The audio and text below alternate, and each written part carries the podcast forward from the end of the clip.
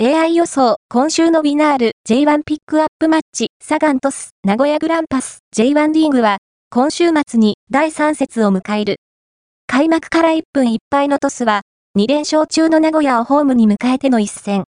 直近5戦は3分2敗と名古屋は勝てていないが、昨季は、両チームとも引き分けが多かったため、AI は0対0が最も高い確率と予想している。